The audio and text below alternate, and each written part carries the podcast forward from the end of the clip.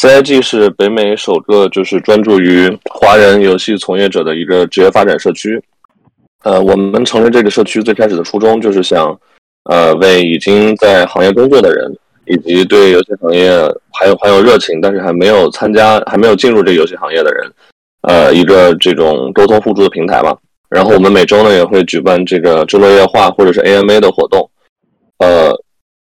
形式都比较 casual，所以大家如果有什么好的 idea 或者是 feedback，也都可以直接和我们来说。今天我们的主题是智落夜话。呃，是中美独立游戏现状。然后我我们请来了两位，呃，分别一位在国内，一位在北美从事独立游戏的这个游戏开发者。呃，我来请他们和大家打一下招呼，然后做一下自我介绍。要不一一佳你先来？嗯，那要不三阳老哥你先来？你也是我们的老熟人了。嗯，大家好，我是这个良物游戏的这个创始人之一，还有这个 CEO。啊，然后我自己也是个程序员，然后这个呃，我们从公司从一五年开始做，就是最开始是做这个手机上的这种，呃，应该算是独立游戏吧。然后呃，比较有名的作品可能是《元气骑士》还有《战魂鸣人》这种，呃，手机上的这个 roguelike，嗯，整体是偏这种像素风格一点。OK，好的，欢迎曾阳老哥又来参加我们的活动。呃，下呃。一加，你的连回来了吗？现在好了吗？感觉还在调。哎，那个呃，泽阳老哥，你们的游戏一般都是在手游，还是说你们也也也考考虑之后出一些跨平台的作品？我们我们有 Steam 的项目在做，然后目前大部分还是手机上的。OK，我就感觉手机上相对好做一点吧。嗯，明白。然后手手游，那你们就是国内市场和国外市场占比大概有多少？方便说吗？或者说你们就是中心还是在国内还是？目前阶段肯定是主要收入还是在国内吧。就是毕竟，呃，怎么说呢？就是就是不管你的，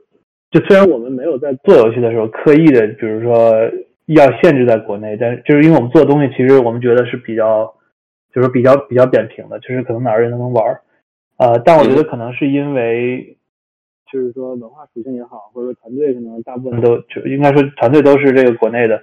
所以你做出来东西天然的可能就更符合。嗯，也是的，是的，可能是某种潜意识的，就是我们并不觉得我们东西只能在国内玩，但是它最终出来之后，还是国内还是主体。对对，这个倒是。如果你的开发团队大部分是国内背景的话，可能很难开发出来一个在北美特别特别叫叫叫座的一个一个作品。对，我觉得这是一个元素吧。另外一个元素可能是说，呃，整体的 production value，就是说，呃，可能北美的对这个要求更高一点。就是大家可能看的这种，比如说主机啊，然后这个。呃，游戏就整整个游戏市场对这些东西看的更多了，所以你的对你的 production 要求也是会更高一点，就是期望说这个呃游戏整体基础制作更好一点，但这也不绝对啊，我觉得它都是都是这个影响的因素吧。嗯，是的，是的，我们我们等一家开始的同时，我们要不就开始今天呃呃正式话题，就是中美，哎，他他退了，可能要重新连一下中美独立游戏现状。听得见吗？哦，啊，能听到，能听到，能听到了。终于好，发生了什么事？不好意思，让各位久等了。没事，没事，没事。呃，那我们就先请一佳同学来给我们做下自我介绍，之后我们就开始今天的好，嗯，大家好，嗯，我是龙中窥梦的开发者之一，我是一佳，然后我现在目前居住在北美，嗯，具体来说是纽约。我现在组。组建了一个小型的游戏开呃独立游戏工作室，叫做 Optilution Games。目前就是这样，《龙中窥梦》是我们第一个作品。OK OK，好的好的，啊，非常感谢一家来参加我们今天的活动。那你们好厉害，就是第一个作品就取得这么好的成绩。因为我看到你朋友圈写的那是最受呃在 Steam 拿了拿拿拿了什么最受欢迎奖，是吧？啊，对，今年。今年的我们 Steam 大呃，二零二一年的大赏拿的是啊呃最具创意玩法的提名，然后如果没有记错的话，应该是第一个国产游戏在 Steam 大赏上拿到这个提名的。哇，所以对能够能够嗯跟今年这些，比如说像《死亡循环》（Deathloop） 这样的大作齐名，就并肩站在同一个框框里，我们已经觉得非常就是自豪了。行，那我们今天就进入主题，然后这正好也引出来我想问的第一个话题，就是，呃，在中国和美国做一款独立游戏的流程一般是什么？那个两位能不能跟我跟我们大家讲一下？可以先从呃一家你们的这个笼中窥梦开始。这个问题其实我们怎么说？我们的经历是具有参考性，但是并不有，并不具有代表性。就是我们，因为我们是从呃 NYU Game Center 毕业的嘛，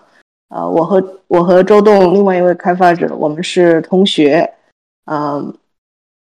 接着我们这是《龙中窥梦》，其实开始是我们的毕业设计项目，并没有想过要做成完整的游戏吧。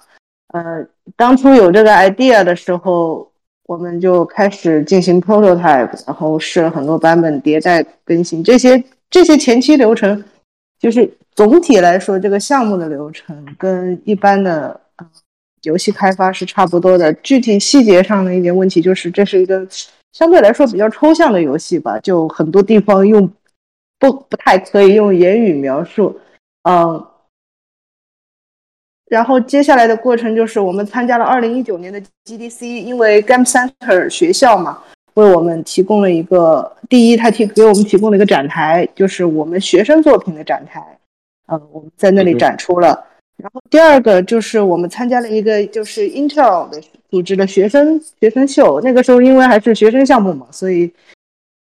这个在范围这个破就是这个比赛范围之内，我们还是属于处于学生作品状态，所以参加了一个学生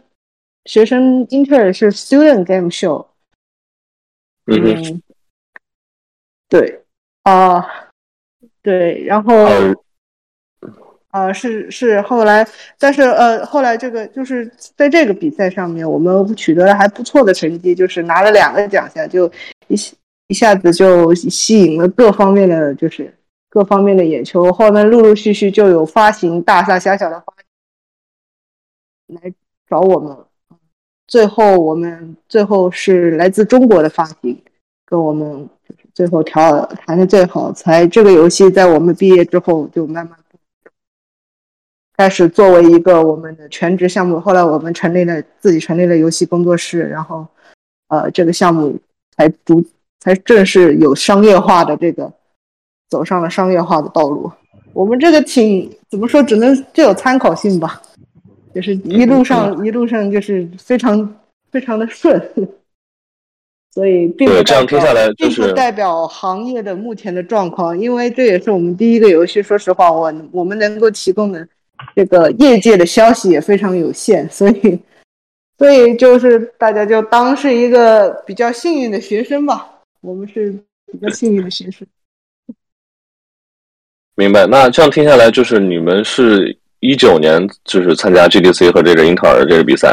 对吧？对，是的，一九年我们是一九，因为这是毕业作品嘛，我们一九年就毕业了。啊、后来因为是对，又后来开发了一段时间，全职开发了一段时间，大家都懂得发生了什么事情。现在全球气候的变化已经那个时候是完全没有想到的，现在这个格局，所以，嗯，对我们就是一个很特殊的作品，就是生在了一个很特殊的时期。嗯嗯。而这样听下来，就是参加无论参加 GDC 也好，还是参加那个英特尔的比赛也好，就这些奖项给你们带来了足够多的这个眼球和关注，也间接的帮你们找到了发行。对，相对来说，因为因为那个时候 GDC 还是呃还是线下的嘛，然后呃非常多的人参加，嗯，很多发行就国内各种，凡是跟就是游戏，毕竟是游戏从业者最大的机会嘛，就多发行很多其他的游戏开发者都会聚集在那里，所以曝光率还是还是非常就是怎么说，还是挺好的。就是不见得不见得每个人都会得到一个什么从 GDC 里得到什么，但是起码这个人流量是在那里的，是的，是的，一九年好像也是我参加的第一个这个呃线下的会议，GDC，当时感当时能感觉到人，当时人包括这个 exposure 还是还是特别多的。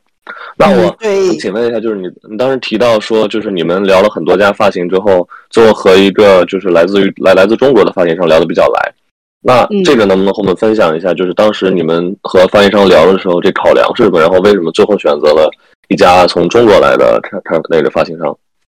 就怎么说？就是首先我们是想在沃想全职做这个游戏，就是反响还不错。就是主要是。然后周栋和就是另外一位我的我们的同事周栋，他呃还有我都是想自己单干的嘛，所以有印象印象毕业以后把这个东西做完。既然反省这么，不如试一下就把做完。嗯，聊了很多发行，聊了很多发行，就是主要是怎么说，就是我们来自我们中国的发行就特别主动。主要原因是他们特别主动，就是就是表现出非常强烈的愿意用资金援助我们开发完成的这么一个意向。就别的别的发行可能只是只是来试水一下，就是嗯，我们有 Annapurna，还有那个时候是 Annapurna，嗯，对，主要是想签，因为我们这个游戏类型和 Annapurna 的他们发行的。游戏就是挺像类似，挺类似的，但是但是 Annapurna 那个时候态度并不是很明确，就是在在这个在我我们国人 如此热情的如此如此热情的衬托下，就显得他这样不是很热情。对，然后最后最后聊得下来的，真的只有就是来自中国的，那个时候是小黑盒，后来我们是转移到了心动。现在是心动发行，那个时候还是当初签的时候是小黑盒啊。这个具体的属于商业商业的活动就不细说。反正就当初是来自小黑盒的一位发行大哥，就对我们特别赏识，所以我们挺感谢他们的。刚出对刚出道的刚出道的时候，我们刚出道 什么都不会，有这样一位大哥能够提拔我们，真是挺不错的。明白，明白，那是真的蛮难得的。那就是这个发行签完之后，包括就是他前期，呃，嗯嗯，就是因为你们前期比如说聊得很顺，然后就后期包括签完之后也没有出现过什么问题，对吧？就是一切一切都还蛮顺的。然后从发行啊到之后的这个辅助你们去去发这个游戏，包括因为因为我们团队实在是就是呃太小了，我们只有两个人，核心成员只有两个人。嗯，所以我们并不会出现什么啊团队团队这种这种解散啦之类的问题。我们两个人算就是非常难得的，就是合作的非常顺利，也非常齐心。所以，所以嗯，并没有什么，并没有什么变故之类的，会导致这个项目中断啊之类的。OK OK，好了。哎，那我还有一个事情很好奇，就是你们当时有和比如说呃呃那个叫什么 Devolver 之之类的聊吗？嗯嗯嗯，是哪个？不好意思。呃，叫哦，Digital 是吗？哦，Devolver Digital，这个好像我们没有遇到哎，我们没有遇到他们。没有没有，OK。对，我们我们主要是 Annapurna，对我印象比较深的就是 Annapurna。对我们来回就有意向讨论了几次，但是他们态度好像并不是很积极。所以，安很，而且而且，我们推测，后来推测，Annapurna 可能是想发行一些更加就有，就怎么说，更加靠近电影化叙事的有类型的游戏，像他们最近出的那些，呃，那个 Twelve Minutes 就是一个非常电影化的游戏。所以我觉得，应该应该他们对我们后来就是兴趣不是没有那么大的兴趣，应该是应该是他们想转型吧。也这这很难说了，这很难说。你你找发行的时候也要也要考量他们有没有发过像你这个类型的游戏，他们对你这个游戏类型的游戏了解有多少。所以并不是说发行名气越大就越好。像对像如果 D G Volver 来签的话，我们大概也是会会很感兴趣的。对，因为我怎么说？因为就是我。个人感觉，对于一个发行商来说，他们签游戏肯定就是这个风格，还是就像你刚刚说的，呃，一定要和他们以往发售的作品匹配。然后当时我看到你们游戏的时候，我其实第一时间想到的是 a d e v o l v e r 因为感觉他们比较喜欢发这种一一一方面是比较独立，另一方面比较 R 级或者说就比较小众，然后比较新颖的这样的一些一些独立游戏去发。所以当时我还我以我以为你们和他们有人聊过。对，好的，那这个流程我听下来还是怎么说？就虽然不是特别具有代表性，但是还是很。呃，能代表现在独立游戏的一种就是发行的这样的一个流程，就是从最开始做游戏，然后去参加这种 Game Jam 或者参加 GDC 啊这些会议，然后去得到足够的曝光，呃，去找 Publisher，然后和 Publisher 通过这些数据去聊之后的 deal。呃，那差不多。对，是的，是的。嗯，那我想请问一下，呃，老哥，对于手游的话，你们这个独立游戏一般开发流程是一个什么样子的？然后和这种在 Steam 上发的独立游戏有什么区别吗？呃，这我觉得从制作流程是差不多的，就是呃，当然我们因为我们也也算是个比较公司化的一个一个方式了，然后呃，所以其实立项什么的，就是也是就是说虽然是比就相当于整个产业是比较自由的啊，但也会考虑一下，就是说可能。大的这个预期啊，然后这个呃，是不是能回本啊？这些问题就不是那种说就是完全想做啥做啥。嗯不过在这个这个整个产业里面，我们绝对是非常非常自由的。呃，然后可能发行量会不太一样，因为 Steam 上整体感觉还是啊，因为平台不会太推你，除非你就是数据特别好，就 Steam Steam 这个平台不会。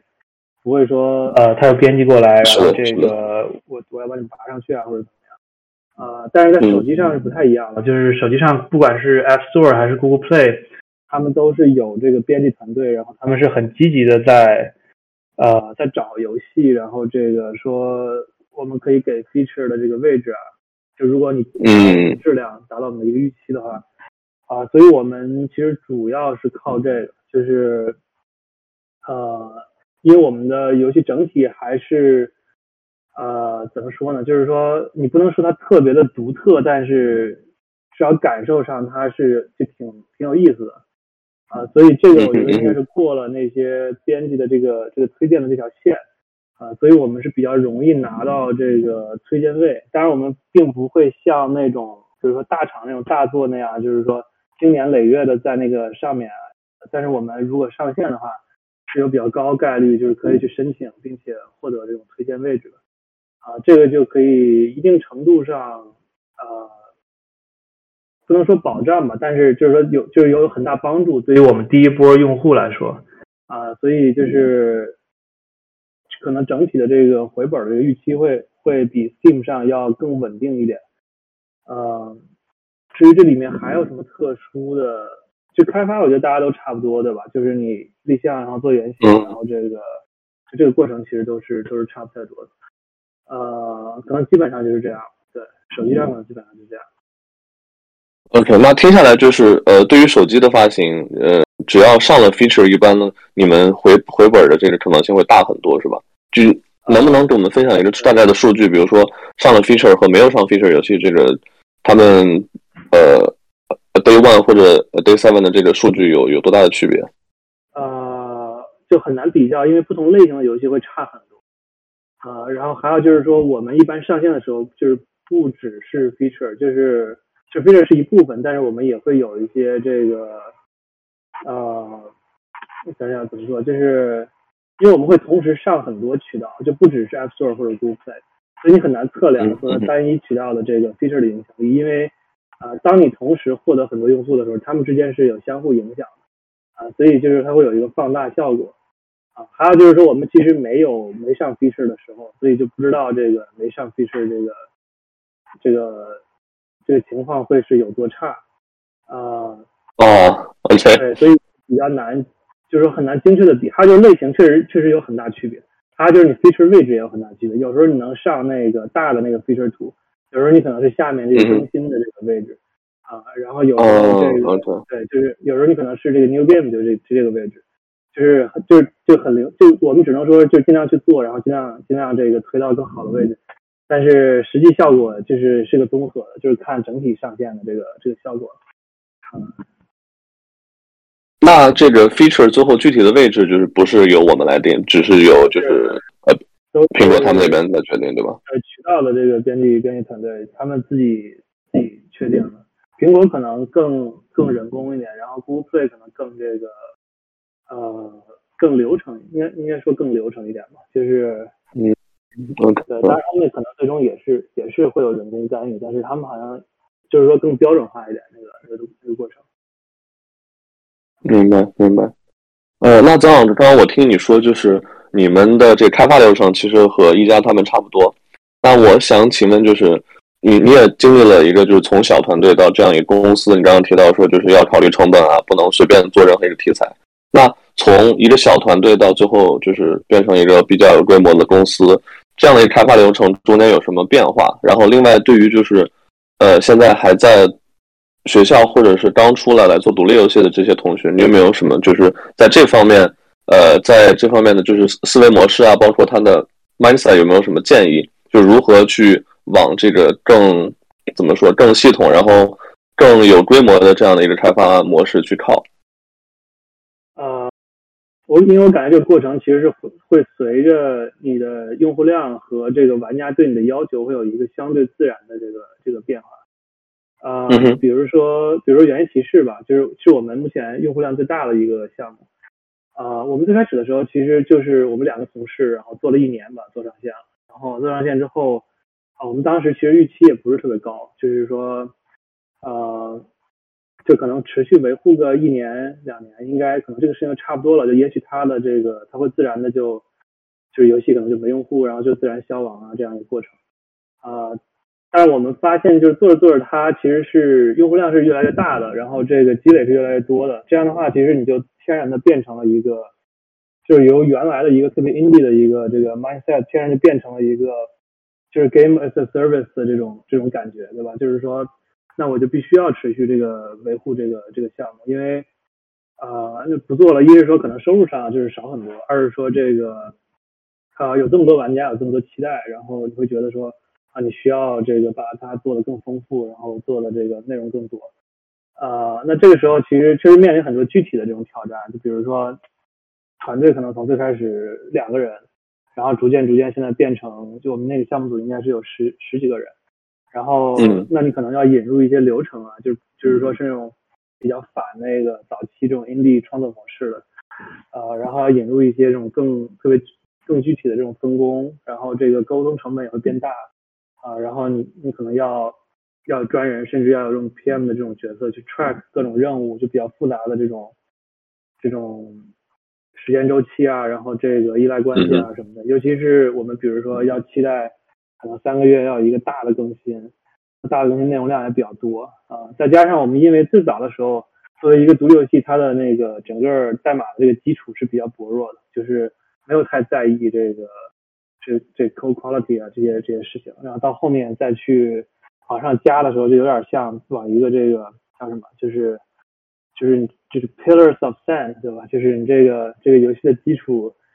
是感觉是在沙子上构建的，但是上面就是就堆了一个特别特别大的一个上层结构，然后这中间也有很多这种特别具体的这种工程问题，就是就是很多，那，包括后来又加了什么 multiplayer，然后最开始两个人 multiplayer。然后后来四个人 multiplayer，最开始是局域网的，后来变成远程的，然后整个这个过程都是一个特别怎么说呢？其实是个比较痛苦的一个演化过程，就是因为最开始其实预期是比较低的，啊，然后很多事情是没有把基础做好。但我觉得这个事儿其实作为 indie 是没有办法的，因为啊，不能，就你的资源先限制你，就是你只能做一个相对小 scope 的东西，只有当这个东西真的获得了认可之后。你才会考虑这个，把它变成一个更大 scope 的一个东西。那你的天，那你前面的基础天然就是薄弱的，就这就就不可避免啊。后面就这个事情，这些这些痛苦的这个调整的这个过程，其实也也就是一个怎么说，就是你遇到了，就是说就是那只能就去调啊。当然肯定遇到总比没遇到好的吧，因为遇到了还证明了这个事情啊，那没遇到那就是凉了，还要再做一个，就是大大概这样一个过程。对。但听下来，就是其实这个调整的过程本身也是你这个游戏啊，包括你社区成长的一个过程。因为只有你的人数上去了，你才会碰到这样的问题。对，就是对，就当然我们还是尽量保持一个，就整个公司的一个创作的一个文化的一个氛围。就是说，我们最开始不要求还是偏硬币。对，考虑这些事情，因为啊，因为我们每个项目组都是相对就是说独立的，就是可能都是在做一个自己的项目，然后每个项目组可能就是两三个人刚开始，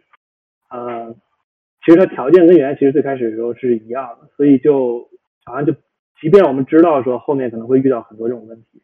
但是我们也没有办法要求说一个独立的小项目组，比如说刚开始就去考虑这些问题，这些肯定还是后置的，还是以这个创作角度。还是以这个实现这个原型玩法这些事情为主。是的。那你们现在就是玩家人数上来之后，有就是建自己的这个 community 吗？比如说 Discord 啊，或者是国内的一些平台，然后让玩家在这个就是建立一个自这样是属于自己管理的一个玩家的一个社区。有这些其实都是相对标准化，我感觉一般啊有比较大体量，同时又是那种持续维护性的游戏，其实都会做。会比较大体量用户都会做啊，就像我们什么 QQ 群啊，然后什么这个 Discord，Discord 不是我们自己在弄，应该也是玩家在弄。然后这个什么 Reddit，然后这个 Facebook Group 啊，啊都有，嗯，对，还有一个甚至有一个德语的一个呃不有一个俄语的一个社区，我都好像不知道叫什么，叫 VK 还是叫什么，也是我们同事因为有这个俄语背景是吧，他就他就搞了一下，不过应该主要也是玩家在维护。OK，所以就是其实这些呃 community 除了比如 QQ 群是你们官方来弄的，其他很多都是由玩家自发来组织和维护的。呃，其实大部分都是，就是我们可能最多是承担一个早期的一个组织任务，然后组织完之后尽量把它交给玩家做。就是当然有一些就是玩家完全自组织的，包括很多 wiki 这种，就是也是玩家完全就是自己上去写的。啊，因为我们确实运营的人就不够那种高强度的，就是说每个社区都去看的那种那种程度，就覆盖不了啊，所以就就只能这样。明白明白。那你们就是有试着，比如说在这些社区里去呃宣发自己新游戏吗？因为这这也算是一个渠道之一，对于很多这个比较大型的就游戏开发商来说。对，我觉得它也其实也是个相对标准化的做法，就是一旦你有一些用户沉淀之后。你肯定会就是新项目肯定会做交叉推广，对吧？这个交叉推广包括可能社区，包括这个 Twitter，然后各种这个这个之前的这个玩家的这个这个渠道，同时也可以直接在游戏里面做，对吧？其实像那些超线系统，嗯嗯，但我们做的就是说更更轻度一点吧，就是我们会真的做一个新游戏的一个角色放到原其实里面，然后就作为一个广告这样 OK 这种对，嗯嗯。那就是如果直接做做一个这种角色的话，一般效果会怎么样？呃，怎么说呢？就是可能可能最终这个效果跟我们如何把它嵌入没有那么大关系。就只要这个入口是比较明显的，那它它具体的形式没有那么大影响。啊，不过如果游戏类型是比较就比较远的，对吧？就是说，如果如果你推的游戏推的新游戏和你原来的游戏。啊，类型差的比较多，那它的转化率不会特别好，就是它没有，就是说想象中的，好像哦做了一个新游戏，然后大家就乌泱乌泱跑去那边玩，其实也不是这样的，就是可能玩家可能自我认知还是比较清楚，整体来说，啊，就是我愿意玩这种，可能我看新的，其实我可能没太大兴趣，啊，就是会也会有这样的问题，所以转化率应该是通常是不如预期吧。OK OK，那你们就是比如说嵌入一个新角色，然后玩家是可以从这个游戏去直接进入到下个游戏吗？还是说你还是需要你肯定还是要做一些，然后下载啊什么的，就是这个过程。嗯，OK OK OK OK，明白。那可能就是在呃呃呃转化率上，从这儿应该就会就会掉一些用户在那个。对对。成，那就是我们既然聊到了这个，就是我们可以进入我们下一个话题，就是方定和渠道。因为刚刚我们提到，就是呃，老游戏的这个现有玩家群体也算是渠道之一。那我就想请问一下两位，对于独立游戏，呃，从渠道和这个方定两方面来看的话，呃，你们当时因为比如说刚刚呃一家提到说和这个 publisher 签，他们当时提供了主要就是方定。那渠道方面，他们有提供怎么样的帮助吗？还是说你们直接去找 Steam 去上推上 Steam 就好了？啊，我那那我先说啊，嗯，你先说吧。啊，是这样的，就是因为呃，我们发行当时签的时候是以一个 minimum guarantee，就是呃。的形式，先给我们了一笔资金，就相当于说这个钱并不多，就大概就是维持我们两个人。对，我们团队只有两个人，不好意思，非常小，我们只有两个人，所以就是想象一下，就是这个方，这个是两个人的生活费，呃，就是大概是两年的生活一一到一年多两年的生活费这样的一个数目，以 minimum guarantee 的形式签给我发签给我们的。呃，至于说渠道方面，这些都是发行发行替我们去这这进行一个就是这么一个呃工作，呃，我们主要是负责我们，所以我们主要还是负责专心在开发上面，发行并不会直接干涉我们的开发工作，呃，然后我们所有的内容都是自主自主创作，所以还挺自由的，因为我们。我们是因为我们是一个相当于是一个比较真正意义上的独立游戏啊，就是完全就是处于就是完全处于是像，呃，一个想表达自我的这么一个心态，这么一个作品去，所以在甚至甚至连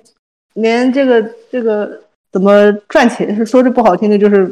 怎么赚钱，我们都当初都没怎么考虑的，所以，嗯。在渠道方面，就是像比如说上架 Steam，然后申请版号，这些都是有发行替我们去做的。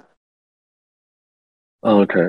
明明白明白，所以就是发行的所有事宜基本上都是他们来来帮你们去弄的。呃，对，是的，就是主要就是我们后来是转移到了心动嘛，心动这个他们替我们做了。呃，国内当时签的是全球发行，但是心动主要还是在国内比较给力，就包括找一些呃联系媒体，然后联系嗯联系 UP 主，联系其他的 Streamer，像这样的，他们有一部分，然后还有一部分是我们自己以开发者的身份去进行沟通，这样的话就比较显得像呃，就是他除了除了发行帮你们弄的，你也可以。开发者也可以自行去上网找一些自己比较中意的 streamer 啊，这些，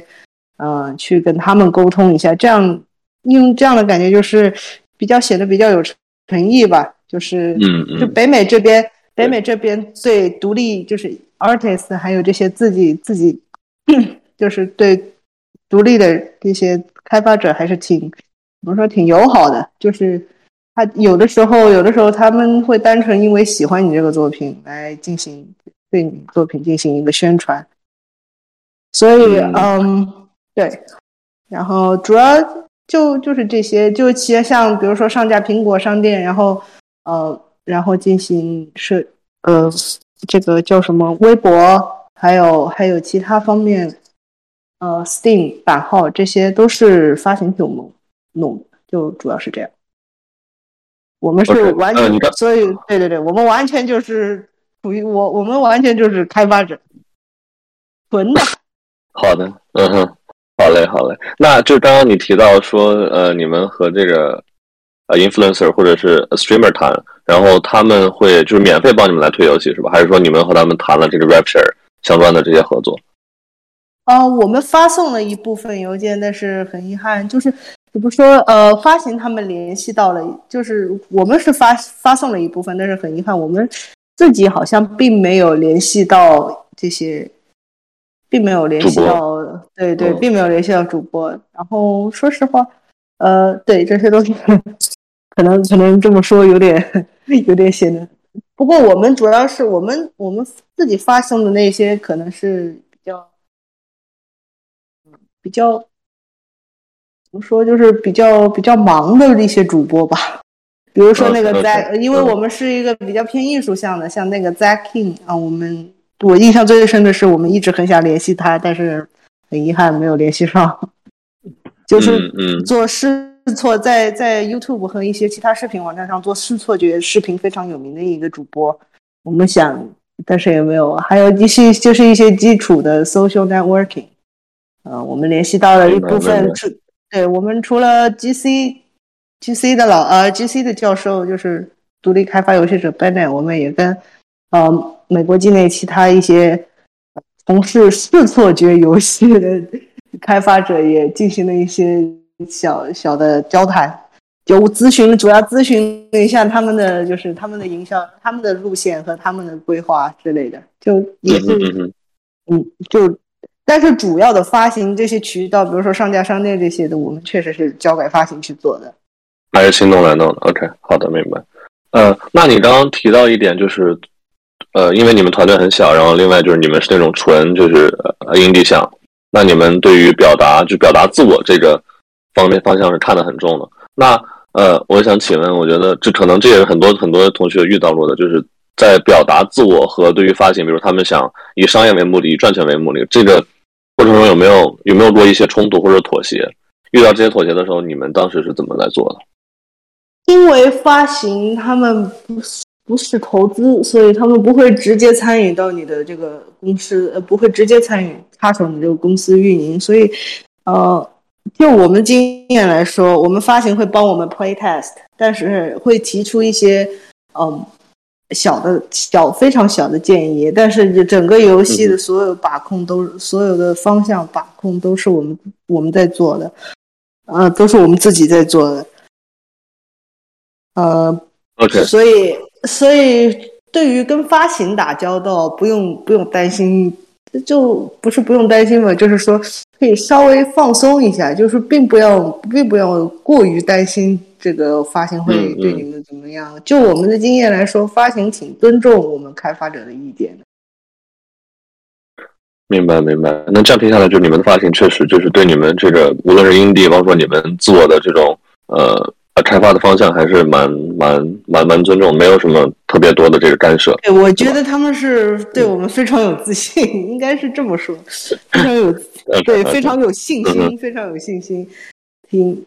嗯，是这样，就大概就是这样。明白，明白。好的，好的，非常感谢一家的分享。那这个问题我们转回呃，曾阳老师。曾阳老师，就是你，呃，我我不清楚你们公司的话，一般游戏是自己来发，还是说也会找呃这个发行？呃，我们尽量自己做吧。然后有一些相对特殊情况会找发行，就比如国内一些渠道覆盖会有这个发行。啊，但是海外的还有这个。可能 App Store、Google Play、Tap Tap 这种，还有国内一些这个线上的这种商店，一般都是自己搞。明白，明白。那就是方定和渠道，我们一会儿来聊。就是刚刚和一家聊到这个话题，就是你们有碰到过，比如说就在表达自我和这个商业或者是利润相关的这个时候，有碰到过这种妥协或者是冲突吗？在发行合作的时候，怎么说呢？就是我想想啊，应该怎么怎么说这个事情。我们有非常个人化的作品，就是但是目前还没上线啊。有一个小的东西，呃，我们一般立项的时候是没有什么，就是说特别强制的要求。当然，我们有一个，就是内部有一个这个有一个要求，就是说尽量别做解谜游戏，啊，比如解谜，对，就是觉得这个东西太太难搞，而且天花板比较低。啊，但是其他方面其实没有什么特别硬性的这个这个要求，其实都都是可以可以商量的。啊，我们也有一些非常个人的这种作品，然后这种个人作品其实我们是不会要求它有什么特别特别明确的商业化预期，就是这个也也不太可能，对吧？啊，然后我们大部分项目其实它不是那种怎么说呢？就是说，比如说比如说我们有同事想做一个 roguelike 塔防，啊。这个东西就是说，它不是那种非常 personal 的，对吧？但是它是一个个人觉得很有意思的一个方向，就是它不是那种，就是说从从一个艺术角度的那种 personal，但它是一个，就是说，就个人的一个口味啊。然后大部分项目对是是这种是这种性质的这种项目，就是说，它做的其实是一个类型化游戏，或者说它是一个。啊，我们觉得不会说特别天花板特别低的一个方向，但是并不是我们从这个角度鼓励他去做的，而是说，呃，这个确实就是个个人品味，就是一个个人选择的一个一个方向。比如说，如果当然这个这个事情是没有发生的，只是我举个例子啊，就是说，如果我去做一个项目，我可能会选择一个偏策略，然后这个 RTS 或者是这个啊 turn-based strategy 这种这种方向。呃，并不是因为我觉得它天花板特别高或者怎么样，我是觉得说，呃，它是我一个非常个人非常喜欢的一个东西。呃，嗯，但同时它也是一个相对主流的一个形态的一个东西，对吧？就是它可能很多人是能接受能玩的啊，那天然的就就是有比较高的这个天花板啊，所以那等于是它就就是所谓的这个自然的就就没有什么核心矛盾，因为我们对收入要求是很低的，就是能回本就就可以了。就至于至于往上拔多少，其实没什么所谓。啊，就是大部分项目是以这种方式运行的，所以其实谈谈不上说特别多的 compromise，啊，OK OK，因为好像就没有就没有说需要去做太多的这个 compromise，对，明白。那那你们在招人的时候，就是比如说会看这个人他的 business sense 有有有多好吗？还是说主要还是看了他对于游戏的这个理解？呃，我们。主要还是看游戏吧，因为这个这个所谓的这个 business sense 其实没办法要求太多，因为它是一个需要你在市场里面滚几年，然后才会形成的一个知识。啊，然后你很难说要求，比如刚毕业或者工作一两年，就大家就有多好的这个 business sense，尤其是你在做，比如说过来做项目之前，你可能还没有自己亲自带过一个完整的项目，那就更无从谈起了，就是所以就不会太要求这个。明白，明白。OK，好，那我们回到刚刚的话题，就是方定和渠道。呃，你们可能呃呃最开始的项目在没有成立公司之前，可能方定是比如说先来，或者是从发行那边拿到的。那现在就是成成立公司之后，有了规模，这这个流程有什么有什么变化吗？啊，从发行的渠道来讲，我们最开始确实是有这个，就是说有找，应该算是 VC 吧，但他其实是个个人投资者。啊，然后融融的钱，因为我们在做两屋之前还做过另外一个公司，然后另外一个公司之前是最开始是以一个这种移动互联网的这个 startup，就是一一年、一二年的时候，就是 mobile startup 这种方式，然后那个时期其实融资是很容易的，啊，然后后面我们第一个公司做挂了之后，会进入一个就是说一四年底一五年的时候，是一个市场特别冷淡的时候，就几乎没有那种机构会愿意投这个游戏公司。啊，那那个时候就是我们就重重新融资的时候会找了一个个人投资者，当然他也是一个国内的一个公司的一个一个一个老板，但他就跟我们做的事儿其实不太相关，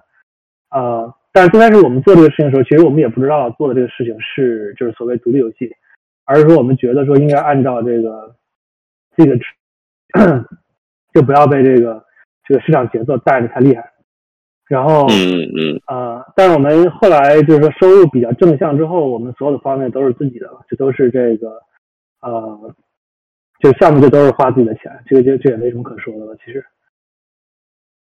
明白明白，那就是这是从方令来讲，那渠道的话也是，就是最开始的时候你们是怎么推的，然后和现在，现在因为你刚刚提到，就是基本上上就只要有新游戏都会上 feature，渠道会容易很多，对吧？对，最开始的时候其实也是，让我想想啊，最开始的时候，其实推荐这个事情其实是比较早的时候就在做了，就是就就会去想办法去找联系这个 store 呃 store manager 啊，就这种这种角色，因为他们是愿意联系大家的，只是说没有特别好的渠道，所以我们当时也会去一些展会啊，然后这个找朋友介绍啊，啊，反正尽量尽量就是能够联系上，最终确实是也是联系上。所以比较早的时候，就是尽量在这个申请这个推荐，呃，然后其因为国内渠道是比较复杂的，其实还包括很多这种像什么 OPPO、vivo、华为，呃，然后这个应用第三方的商店，对对，然后就各种第三方这种商店，其实这些反而是我们后来我想想，其实时间有点久了，我们早期的时候是通过发行来做这些，就这些商店是通过发行来做的。啊，现在我们把一部分是拿回来了，就是变成自己做，还有一部分也是一个发行在做。啊，因为这些这里面商务关系会比较复，会这个会这个复杂一点，我们也不太想说特别就天天去处理这些事情。啊，然后还对，其实所以我们渠道其实不是很，就除了国内的一些渠道复杂一点以外，就是 App Store、Google 这些都比较简单，就是比较早的时候就已经是现在的这个这个模式了。其实转折点就是说我们在做完。呃，澳洲啊，不对，我我我漏了一个信息，因为时间有点久，我都给忘了。啊，最早的时候，我们有有有一个游戏叫做这个暴走砖块，是一个那种比较休闲的那种快节奏的手游。啊，然后那个时候我们是找了一个朋友的公司，叫做魂世界，是一个北京的一个一个朋友的公司。然后他们因为做的比我们做的一些更早一点，然后他们跟 App Store 是有比较直接的这个联系，所以我们最早的时候游戏的 feature 是通过他们来找的，来发来走的。然后之后我们就决定自己弄这个事情，想办法自己去去联系，自己去找。啊，就中间有这样一个一个过程，就有一个作品是通过一个发行走的，然后第二个作品就是我们自己做的，就中就是就是差这些，对。哦，明白明白。然后第三方的商店是不是一般它的抽成也会高很多，相比 Google Play 和 App Store？呃，国内的第三方第三第三方商商店是抽成是比较高的，我但是我具体数据每个商店不太。我有点不记得了，不太一样。就是我知道的是，像手机的硬件商店应该是能抽到百分之五十吧？啊，就是百分之五十，对我好像这种 OV 这种，对。嗯嗯。OK。当然也有像这种就是不抽成的。对，就是呃，对于 Tap Tap，你的看法是什么？就是对于一个手游的独立开发者，独立游戏开发者。这肯定是一个优先级比较高的一个平台，因为它一是不抽成，对吧？二是说它上面这个玩家啊，可能更就是你你可以把它笼统的定义为更偏好独立游戏的这个玩家。虽然虽然可能大家就是什么《明日方舟》啊这种，就是说呃或者是什么呃米哈游这些，就是就是大家可能更偏好，对吧？就是但是这上面已经是聚拢了一个很高密度的一个玩家群体，所以就你不做肯定是很亏的。明白，那是呃，对于 Tap Tap 来说，这上面的用用户会可以理解成它质量更高吗？比如说它的呃 ARPU 会更高，还是说呃怎么样？相对其他相相比其他的渠道来说，我觉得它比它比苹果的平均用户更喜欢玩游戏，它的付费能力可能跟苹果的这个平均用户差不太多。对，而且就是时长会更长一点，但是可能 Revenue wise 就是差不多，差不多对。哦，明白。就是很粗糙的比较，因为这个确实也也分类型啊，也分这个，就是就是细节很多，但是只能如果要粗糙的一个笼统的比较的话，大概是这样的。嗯嗯。OK，那既然我们聊找到这个就是中国的渠道，然后包括就是第三方商店，然后我想一个对比，呃，两位一个是在北美，一个是在国内，呃。然后听就是今天大家分享，包括自己呃呃这些年来发行、来开发游戏的这样一个过程，大家觉得就是对于国内和海外，呃，无论是发行也好，还是开发也好，有什么样的特点？然后这些特点就是你们觉得对独立游戏开发有什么样的影响？我们可以曾阳老师先说，就是从比如说先说国内，呃，这个第第三方渠道也好，还是就这些有什么样的，呃，你们。觉得和海外很不同的这样的这个特点和 features。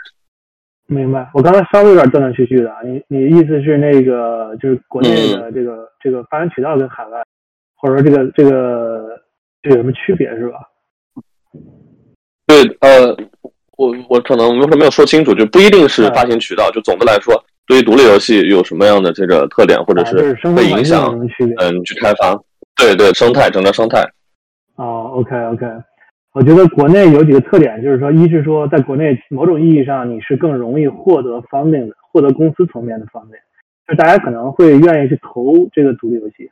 就这个事儿，我觉得在北美是一个比较稀有的一个事情，可能，因为啊，怎么说呢？就是说，国内可能这个惯性是来自于那个移动互联网那个那个形态和早期手游比较赚钱的那个。那个生态，然后大家觉得说可能还是可以投公司，然后这个公司去做这种形态的游戏，然后这个最终可能从一个公司层面获得回报的这种性质啊。但是可能北美那边更倾向于投一个项目，对吧？就是发行看中你这个项目，然后给你点钱，然后你把这事儿做完，然后他们从里面拿一个 cut 啊，但并不是一个股权的一个一个形式。就这个区别还是国内是相对容易的，就是或者说可能也许因为也许是因为北美就是太少了这种情况。可能只有大的 studio 才有这种情况，啊，然后第二个特点是说，国内的渠道其实有很好的，就是比 App Store 或者 Google Play 更适合独立开发者的，就比如说像 Tap Tap 这种地方，但是也有也有大部分流量也还是是更差的，对吧？就是说是在这个呃这种渠道手里面，对吧？就是说它分成啊什么的流程是更不透明的啊，所以就是是是一个比较比较独特的一个一个现象。但如果你从海外视角的话，那就是说整个全球就是平的，对吧？就是说你只有 App Store 和 Google Play 和 Steam，当然还有 Epic 这种可能后后发的这种，但是它整体上来说是一个跨公司的一个运营方式，就是不 local，然后你上你的接口是相对简单的，就是就是没有那么多这种这种这种商务关系啊什么的这种事情啊。然后这个，但同时也有个问题，就是说啊，你一旦在就你一旦比如说在某些市场没有获得好的预期的话。其实可能这个事儿就就差不多结束了，对吧？就是说你没有太多的辗转腾挪。可能就了，嗯。对，在国内的话，就是说你还有玩的机会，就是就是可能还有一些这个呃辗转腾挪的这个这个这个空间。呃，然后从比如说招人啊什么这种角度来说，呃，肯定国内成本还是相对要要低一点。啊，嗯。但是整体可能这个。技能的基础也会低一点，就是相较于这个这个北美，毕竟这个产业的沉淀还是还是会弱一些。啊，当然国内有个特色就是就是那个版号对吧？就是，嗯，是哎，这个事情是的，就很难很难讲。呃，可能暂停下来，可能就是首先首先投资的话，对于公司来说，在国内会更更容易一点拿到投资，就是拿到以公司为单位的投资，是吧？对，就是甚至说国内可能不倾向于去投一个项，不倾向于以那种发行的方式去投一个项目，可能更更愿意说，哎这个这个公司角度进来这种去投这个公司。OK，当然这个也就也不能说死啊，因为我也知道一些这个团队，他们的游戏是比如说拿一笔钱然后签出去，然后他们再继续做这种方式，但是可能公司并没有并没有投进去，就是都有这两种情况都有，但整体我觉得应该是比北美要更活跃的。明白，然后在国内渠道方面来说，可能就是你呃要处理的这个商务关系会更复杂一些，但同时你的下限也会更高一点，可以这么理解吗？对，我觉得如果你的选择是覆盖所有人，那肯定是一个要要更累、明显更累的一个事情。但如果你觉得说覆盖某些渠道就可以了，那它也许它可能是个更简单的事情。OK，那那上限来说的话，它会比比如说北美会更高吗？还是说其实差不太多？啊。我想一下怎么说，就是因为你在北美，你天然面对的是这种全球市场，对吧？就是你上 App Store、Steam 啊，所以其实你上来你是在一个全球市场环境里面竞争啊，那你的基础的这个项目的起点要求其实是更高一点，就是你需要做的更好一点，才能够可能才能够回本啊。就是在国内的话，如比如说在这个版号停发之前，就没有那么环境没有那么。痛苦的那个，这个之前其实对项目的基础要求是偏是相对低一点的，对吧？就是你不需要做到一个全球市场一个较好的标准，你就可以，也许你就有回本机会，对吧？你就有有这个再做下一个的这个机会。这个对于就是说国内这个整体的开发开发能力偏弱的这个环境是至少是提供了一个大家成长的机会，就提供了一个说。啊，我做一个游戏，然后这游戏可能效果不太好，但是我还有一次机会，就可以再做第二个。啊，但可能在美国你可能就没机会了，就是因为你上来你扔到全球市场里面，如果这个反响不太好，啊，就是可能就可能就直接凉了。对，就是凉了。对，然后就再去重新寻找这个启动的这个这个时机，啊，会有这个这个区别吧？对。就是国内对对可以容忍这个偏低一点的这个起点。宽容度也更嗯，OK，明白。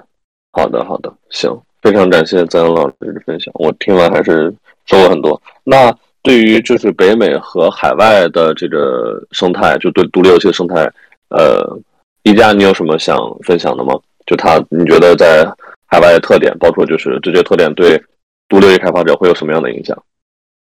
呃，海外这边主海外这边，因为游戏市场已经相对就是怎么说，就是非常的成熟了，就是，呃，就商业游戏和独立游戏基本上就已经是属于就各占一方了，所以独立游戏开发者在这边是更多的都是以那种以梦想，就是就俗话俗称的以爱发电，以爱发电为为这个基础的，所以像。我认识的比较多的这些还在做独立游戏的这些，都是都都是一些一些就是怎么说，都是挺有意思的人。然后我们这边这边对于独立游戏开发的这些，嗯，就是网民，对网就是大家都都都挺非常友好的。所以，嗯，如果是处于一种个就是个人表达方面，像这样的小型项目的话，我们这边有挺多的，就是平台，就像一起大 I O，像这种完全是就是就可以随但任何人都可以把自己的作品放上去，也可以开启付费就。对于就是怎么说，就是对于一个就是生态是非常，就是对于开发者来说，可能商业环商业环境那很友好。对对对，但是对对于开发者本身哦，开发者本身来说，大家都是非常友好的。如果你在网上，比如说在 social media，在在在这些社交网站上面分享自己的开发过程啊什么，都是都是非常好的。呃，会有很多人来支持的，所以。所以就是怎么说，这是个氛围的问题吧？就很嗯嗯，就是一个氛围的问题。大家就对于玩独立游戏和做独立游戏这个事情，就是视为一种，就是好像已经习以为常的事情了。明白明白，那就是对于在海外或者北美的这独立游戏，刚刚你说到是这个开发氛围，那就是发行和渠道方向。呃，因为你之前也接触过心动，就是他们在国内发行，然后你也你们来可能说来海外找一些就是当地的发行的一些支持，这个有什么有什么区别，或者说你体会到了这个海外和国内不同的特点吗？外海外就是就是怎么说，容错率确实很低，大概就是嗯，就是这有一个有一个机会的话，就是要继继如果有机会的话，还是要继续跟进，就是要抓可能。要要怎么说？就是怎么说，显得主动一些吧。就机会都是要靠自己争取的。或者还有，对，就是，但是但是相对来，因为这边没有像审核啊这些像这样的顾虑的话，其实如果你对，就是纯粹就是想，嗯，就是我做了一个游戏，我想，呃，我想把它放上上架的话，随时都可以的。这个上架指的是，比如说上 Steam，就就是就是说放在放在就是对，像比如说像在 Kickstarter 上，呃，募集募这个这众筹，或者是上架 Steam，或者是呃 Steam 渠道费用不 Steam 不太，我个人觉得是不太推荐，不不太推荐百分之三十，对，就对，就挺多的，不太推荐这种非常小型的独立发行者，太小型了。就是那种单人开发的那种游戏就不太推荐。我个人比较中意的是这种小型项目，是 Each，就 Each 大 I O 这上面，这个是美国这边一个小游戏平台，有很多很多这种独立开发者做的小游戏都在上面进行贩售，大家进行交流，也算是一个非常有意思的社区。嗯嗯嗯，那你刚刚提到就是呃 Kickstarter 是众筹。对于对于你来说，作为独立游戏，就是你们对这个众筹，因为我知道有很多 developer，他们也是通过众筹，然后拿到一个不错的数据，之后去和 publisher 聊，能聊一个很好的一个 deal。那你对于你你对于你来说，你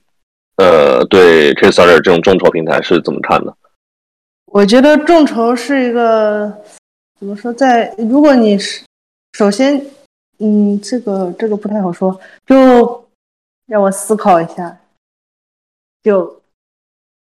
对于就是或者或者我我是不是可能换一个问题？就是你觉得什么样的名字？你说你说名字对，就是 Kickstarter，就是比如说就比较偏向于就是那种就是大家想做但是没人敢去做的项目，就就是明显就是就是不俗话俗称就是回报可能不是很高的那种。呃然后比较有个性的，就 Kickstarter 上面的项目都是，呃，都比较偏向于，也是非常，就是怎么说，与市面上已经有的东西是不太相同的。所以我比较推荐的是，是一些独像一些 indie artist 的，像自己，呃，对，对于自己的作品，将自己的作品视为一个跟市市场区分开来的一个项目的。你的你的项目是跟市场去，就是跟市场上现有的东西有点不太一样的，我比较推荐。就是上上这些众筹网，或者多多的在 social media 上上面宣传自己。就是这边这边北美这边这边的人对于不同东不同东西没有见过东西的包容性是非常高的。嗯，是的，对我刚刚其实也想把问题可能转变一下会比较好，就是你觉得什么样的项目适合上 Kickstarter？那这样听下来就是可能你直接如果你的项目直接去找 publisher，不会得到一个特别好的 deal，或者说很有可能会被拒的这些项目，但是你觉得它还是有自己的这个 value 在，你可以上 Kickstarter 上去试一下众筹。对，是的。啊，我想补充一点关于那个 Kickstarter，就是你说。其实很多大型项目也上了那个 Kickstarter，就他们上那个的目的其实并不是说我一定要通过这个获得完整的这个方面，而是说我就作为一个宣传方式的吧，它就作为一个有点像，就是预约之前更早期的一个宣传方式，就是让大家先看到这个 demo，先带一波节奏，就把我这个特别把我对把我这些这个这个公众号这些流量给带起来啊，像前段时间有一个游戏叫做 Sworcery，就是它是一个。相对标准的那种动作游戏，但是也是两个这个开发者做的，啊，就是他们也上了一轮那个 Kickstarter，然后给那个 UP 主啊什么的，给很多 YouTuber 发了一轮那个，啊，就特别早期的一个 demo，然后也也做了一个宣传。就我看他们那个效果整体下来应该还是不错的，但我看 Kickstarter 他们那个 funding 的那个量级，我觉得是肯定是不够的开发这项目的。所以只能说，就是我就做个 pre-sale，就相当于是这个，是的，是的，是的，啊，就是就是打一波热度这种，让大家持续关注一下。我这事儿可能一年后、两年我可能才会出来，啊，包括更早的，像那个 Home World 是那个 Home World 呃 Home World 三应该是，就是已经是就属于准三 A 级别的这种项目，其实他也做了那个众筹，像那个呃，包括我记得也许 Company of Heroes 我印象好像也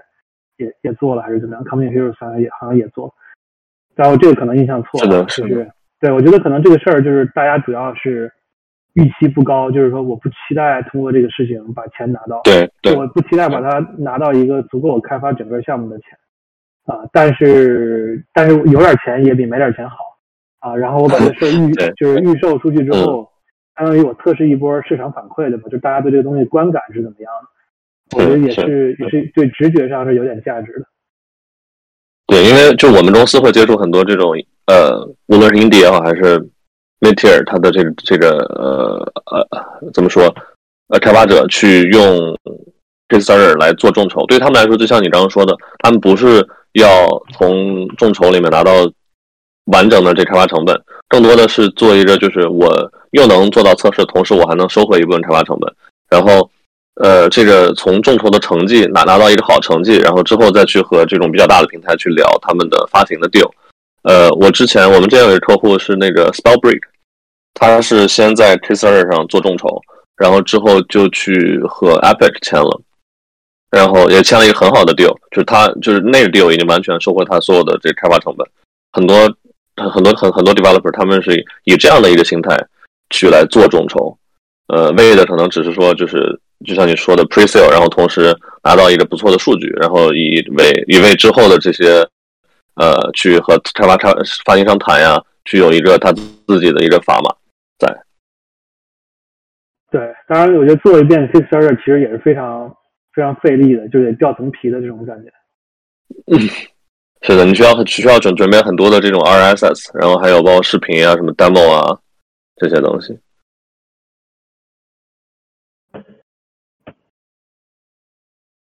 OK，呃，我们聊完这个话题之后，其实进入今天最后一个话题。然后，呃，同时我也想跟就是在座的听众提醒一下，就是大家如果有任何的问题，或者是有自己的这个呃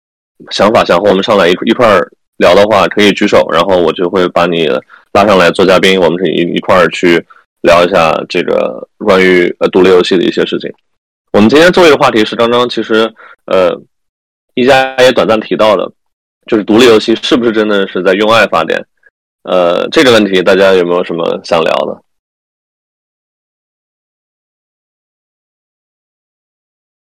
呃，我我觉得肯定是爱，就肯定爱发电是个基础，对吧？就是当然，我觉得长期如果你把它当成一个事业的话，啊，就回本这个标准肯定还是必要的，就不然的话，它就不是一个，就是就是说逻辑上一个 make sense 的一个一个事情。啊，所以我觉得一个最低标准是就在爱的基础上，肯定还是回本，对吧？就是说，尤其是说，如果作为一个独立开发者，你第一个项目就是说还行，还还过得去，对吧？就是说往下走的时候，就你真的考虑这个事情，就是说要作为一个事业来做的时候，那那个时候可能就是说你考虑的事儿会更多，就是肯定会考虑回本这个问题。当然，如果作为第一个游戏做的话，尤其是说如果是这个游戏的早期的一些 concept 是在学校里面做的，那其实学校的那个环境分担了一部分这个成本啊。然后这个，然后如果这个事儿是后来把它做完，然后整体结结果还可以，就就算那个阶段结果不可以，其实你仍然可以回到公司里面去继续上班啊，或者怎么样啊。然后这个就那个那个阶段，其实风险是相对比较小的，对风险没有那么大。对，真的成为了一个这个 full time 的这个 indie developer，啊，就是你每个项目都要就自己对自己负责，然后你要这个让它是 sustainable 的这个状态，那肯定还是说至少要考虑回本，对吧？当然回本我觉得标准是相对比较低，因为一旦你进入一个，就一旦你熟悉了这个空间，啊，其实回本的难度是比较低的，就是基本上你做一个事情都能回本，就是就一旦我觉得你掌握了这个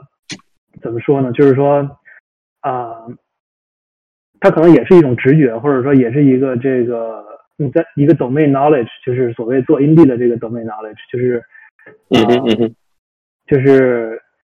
你总是能感知到哪些方向是比较容易回本的，但是这些创作方向又跟你自己是不冲突的，就是说，我觉得我是感兴趣的创作方向，嗯嗯，这样的话，它是一个比较良性状态，就是说，你总是可以做做一些自己又有兴趣，然后但是。但是这个创作上没有 compromise，但是又能回本的东西，的吧？啊，但是这可能是需要一段时间迭代，就是你需要需要在这个 domain 里面，就是说做一段时间，你才能形成这个直觉，但它很难概括，就是可能每个人的感受都不太一样啊，所以这个这个啊，对我我有点忘了那个最开始的问题，但是我觉得这个是肯定是啊不用特别担心的一个事情，就是嗯嗯嗯，对，明白。呃，对，其实就是这个的话，引入引入，我刚刚还想问的一点就是，那你觉得，包括你刚刚提到这个 domain knowledge，什么样的人适合来去做这种全职的 indie developer？或者说，对于一个想做 indie developer 的一个同学，你有什么样的建议吗？啊，我我想想啊，因为现在我觉得 indie 这个空间是比较泛化的，就是它存在各种各样生态的团队。啊，它有像我们这种，就是说。当然，我觉得这个就容易，就是说走向一个更 tangent 的一个一个话题，啊，就有有像我们这种团队，我们还是期望说我们能够做更高质量的这个，就是 production 更高质量的作品，所以我们会冲着一个这个可能，就是往那会往那个方向走，啊，但也有一些艺术团队，他就期望做完全个人的作品，就是我并不期望扩大规模，并不期望说做一定要做更高 production 的东西，那他就没有这方面诉求，那就会有一些更其他的选择，对吧？就是。啊，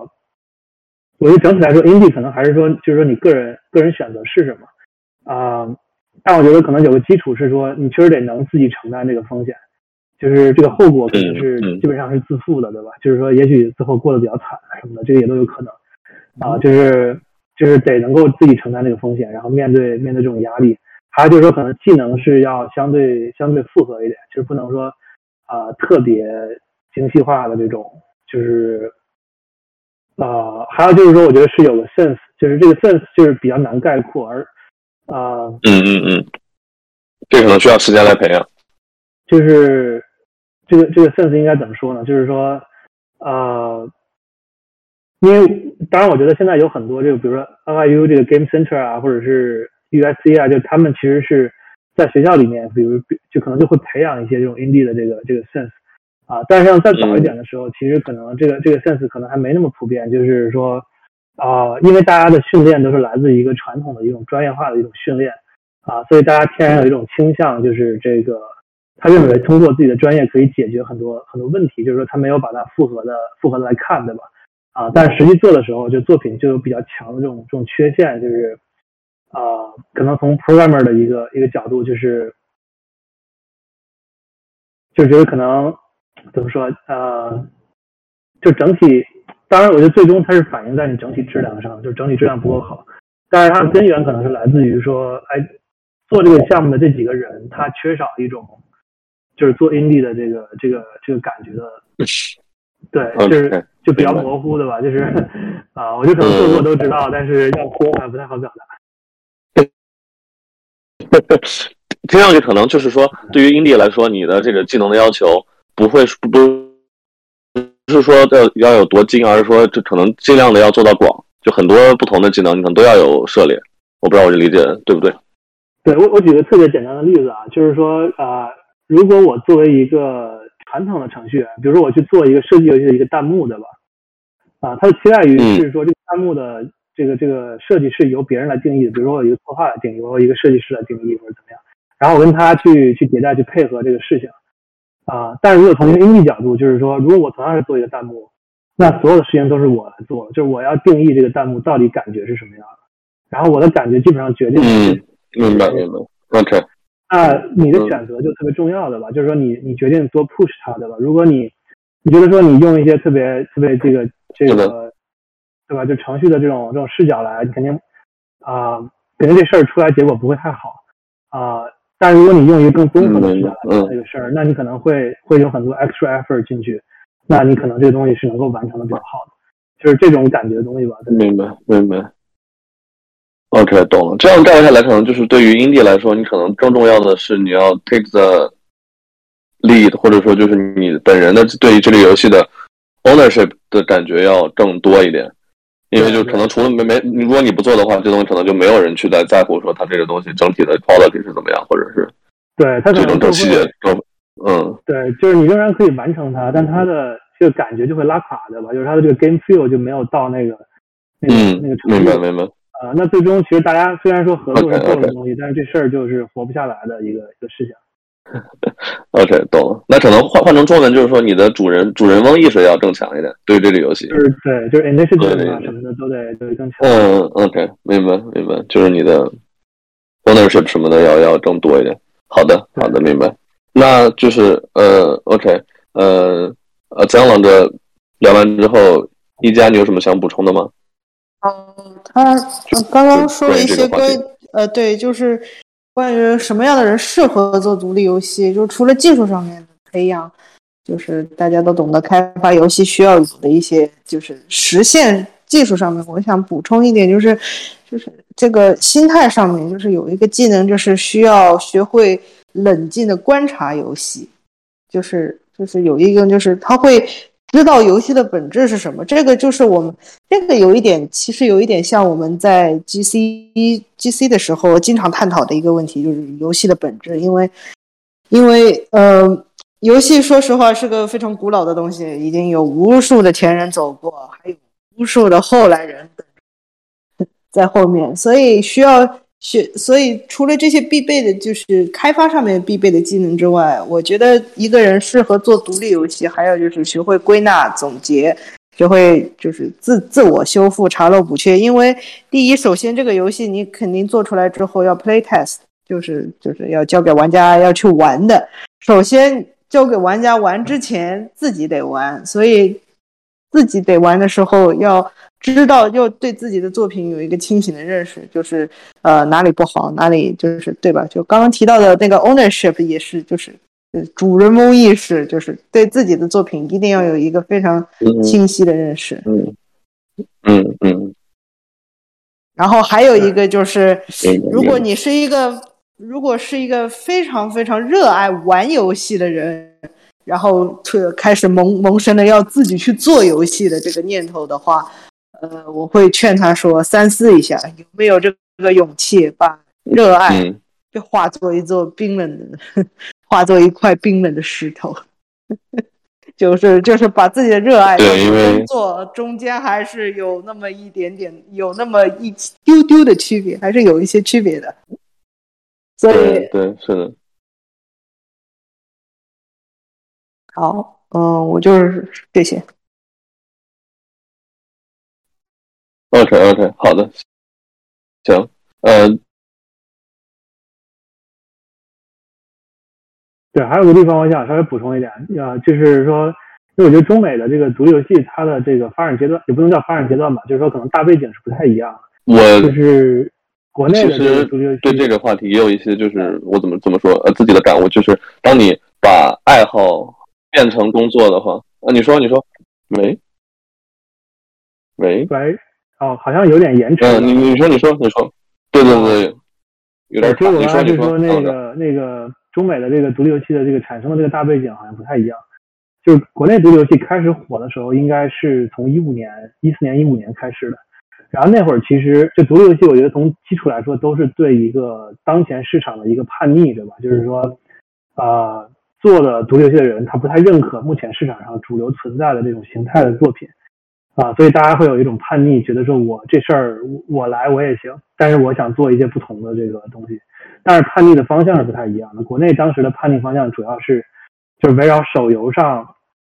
和这种传统端游的那种 MMO 的那种。那种叛逆，就是手游上可能是那种抽卡氪金的东西，就这种这种角度的这个叛逆。然后电脑上面可能更多是那种页游 MMO 那种超级重氪的那种那种叛逆啊。但北美可能就是说，因为整个三 A 市场是很成熟的，对吧？所以其实这基础的作品质量是很高的。所以这种叛逆可能更多来自于这种就是独特的创作角度，就是大家更追求一个特别独特的这种创作角度啊。所以这也导致一个结果，就是说可能北美的 indie 其实不太追求于。我要做一个公司，然后它成为一个呃可能更好的一个公司，大家可能更追求的是独立的这种作品的这个形态，对吧？我要做一个更有意思的这种作品。那国内的这种叛逆可能导致一个结果，就是说啊，其实大家不反对成为一个良性的商业公司，就我并不反对，就是我成为一个啊，比如能做一个二 A 或者是更好的这种质量这种作品，但是是相对传统类型的这种作品的这种形态的公司。甚至说，大家希望能够自己成为这样，因为因为国内没有经历过这个市场阶段，但普遍大家判定的方向是这个，就是说，就因为以前太恶心了那些东西，就是啊，所以我觉得是有一个这种基础的这个这个逻辑的区别。嗯嗯，明白。我不知道能不能能不能感受。OK，好的。有一点点深奥，但是我大概呃呃 get 到了你的你的 gist，还是 get 到了你的 gist。嗯，行，我看到我们有两位同学上来想做一下分享，一位是 Luffy K Lose，然后还有一位是 Sophie，要不这个 Luffy K Lose 同学你先来，你先来聊。呃，阿伯你好，泽阳老师、一佳老师你好。呃，喂，能听到我说话吗？能能听到，能听到。呃，你好，我想问一下，就是因为我在北美这边，然后我发现，呃。无论是从领英上，还是从这些独立游戏工作室官网上，都找不到他们的招聘信息，就是不怎么招人。有些有独立独立游戏工作室甚至连招聘页面都没有。虽然我知道可能有一些就是个位几个人的五六个人这种小工作室可能确实是不招人，但是也有很多稍微大点独立工作室，可能在十个以上的，其实还会会有招聘的需求的吧。所以我想知道一下，就是独立游戏工作室他们如果是招聘的话，一般会从什么地方，有什么渠道能加入独立游戏工作室吗？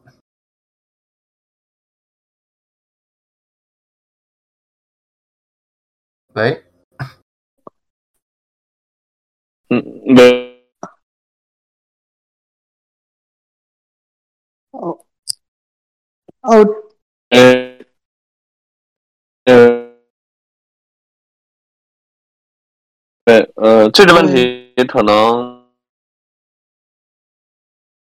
好像 Albert 那儿有点断断续续的，我是听完了，然后要看一下泽阳和一佳他们有没有什么能。对，这个其实就跟我刚才说的那个，就是国内和北美的这种形态，就这种我个人的这种不是很有点区别。喂，一佳能，嗯，你你你刚刚有点卡。哦，我听得见，我听得见，啊，听到了。呃，泽阳，泽阳，李泽阳好像有有话要说。哦，对我刚才说的是说那个，啊，之前我觉得我记得群里面那个陈氏也是在一个 indie 团队。他在那个 Crashlands 那个那个团队，你可以问问他，就他在那边好像是做一些这个开发和这个测试相关的那个那个工作，我印象里好像是。啊，我我从一个纯粹就是说可能从一个团队组织角度来说，有一些小的团队他可能觉得麻烦，他就不做那种招聘页，就是或者说他并不清楚自己当前的这个需求是什么，就是。他可能觉得这样做下去也是 OK 的，就自己两三个人这样合作也是 OK 的。那那个时候，其实你直接联系他也是可以联系的，就是你把你简历附上，然后这个说一下你觉得说他们项目或者他们的这个定位里面，你可以做一些什么样的工作，就自我介绍一下，就自己 pitch 一下，我觉得也是也是 OK 的。不过北美很多这种 indie，我觉得是在以一种这个就是就是这种自由艺术家的方式在合作，就并不是说我跟一个公司或者项目要绑定很久时间，而是说我这个项目做完之后，我就可以 migrate 到跟另外的一个人合作，另外一个项目上啊，就是我觉得好像很多人在以这种方式，那这种方式它就不构成一个特别稳定的一个雇佣关系，它更多的就是个 collaborator 的一种方式，那就是。就你也可以自己去 pitch，就是介绍一下自己可能能够参与，对吧？但是就是不能预期太高，就是说最终好像就是需需要一个工作的安全感，可能就不会有这种东西。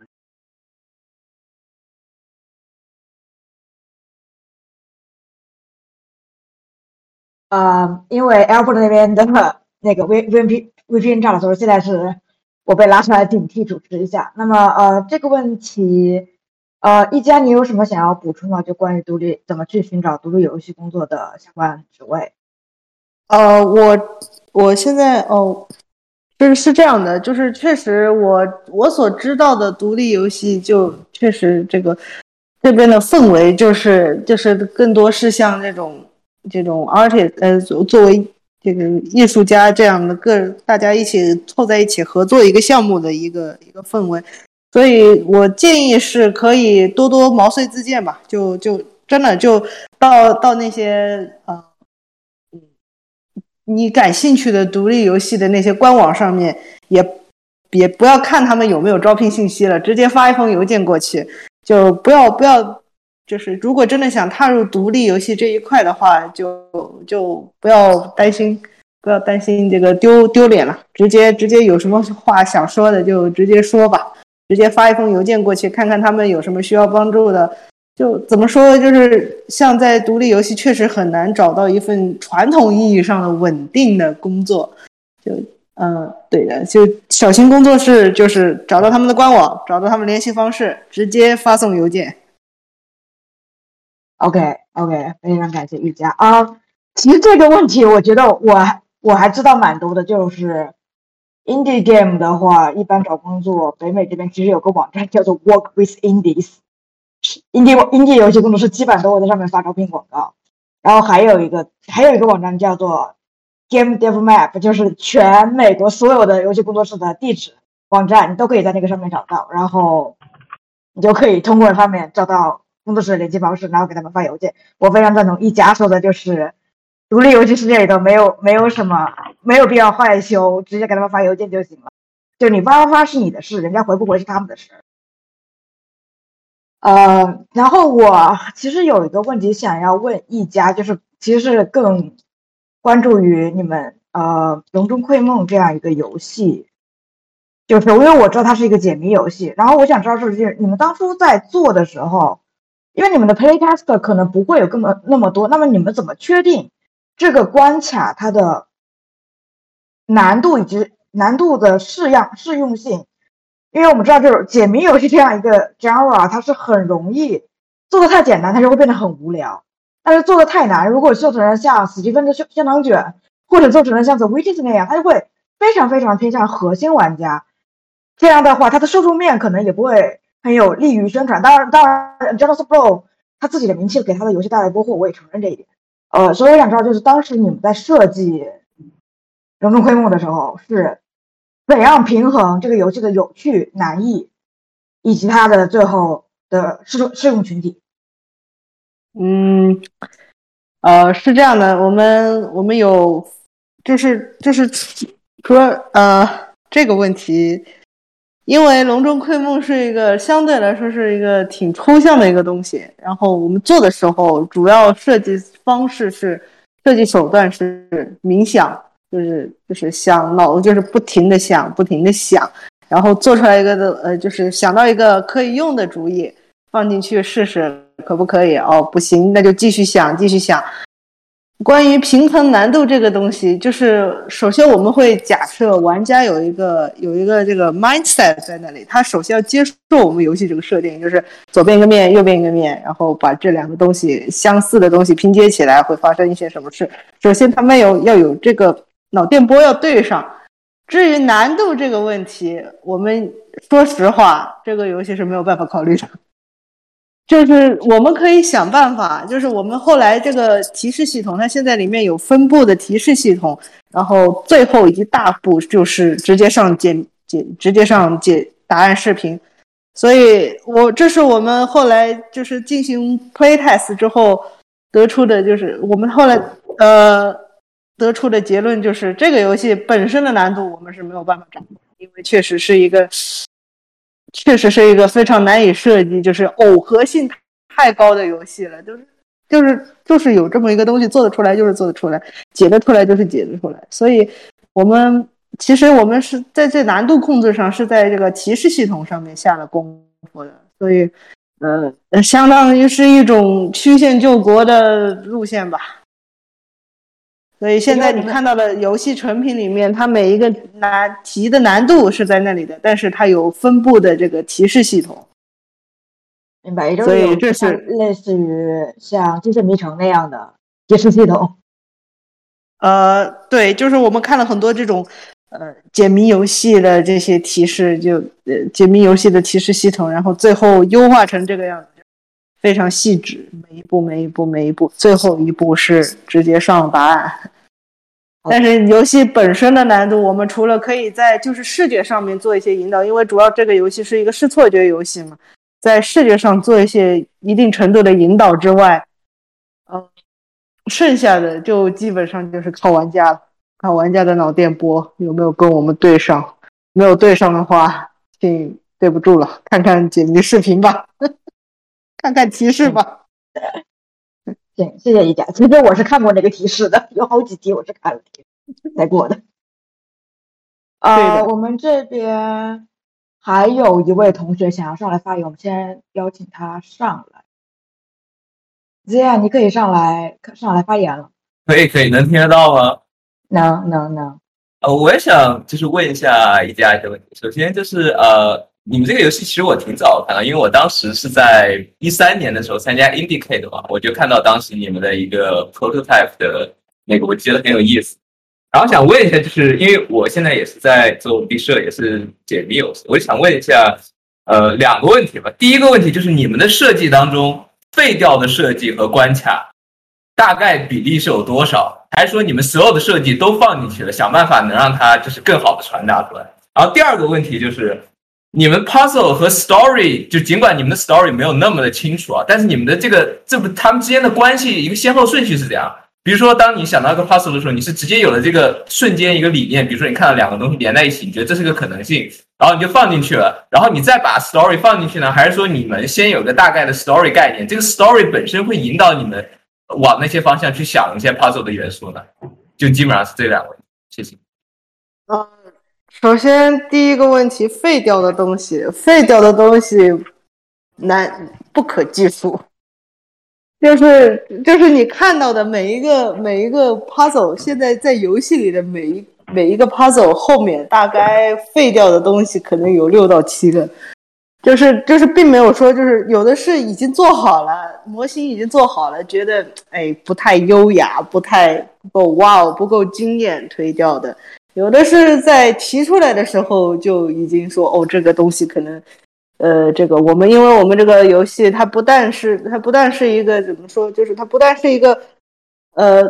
你需要找一个合适的这个灵感，还要还要考虑到它现实实现起来的难度，因为它就是一个小非常小的方盒子，场景场景的规模也有限，就实现上还有一个难度在那里，所以嗯。废掉的东西其实挺多的，不可计数。呃，第二个问题是这个关于这个 story，这个 story 和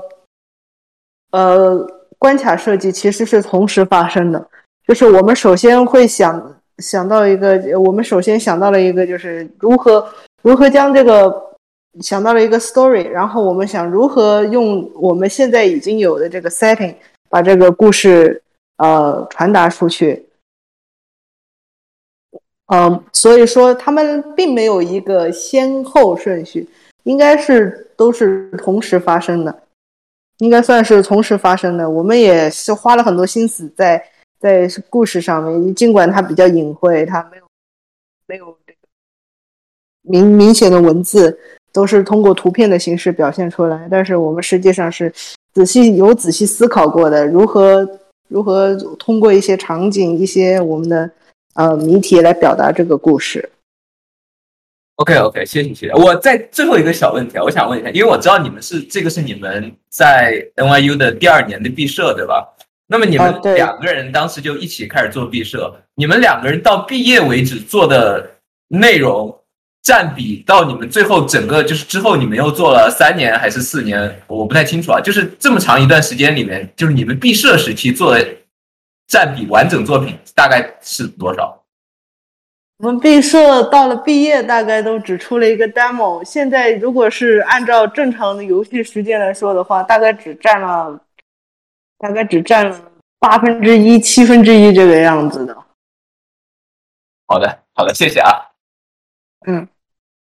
哦，没有别的问题。啊，抱歉，我我发现我闭麦了。啊，OK。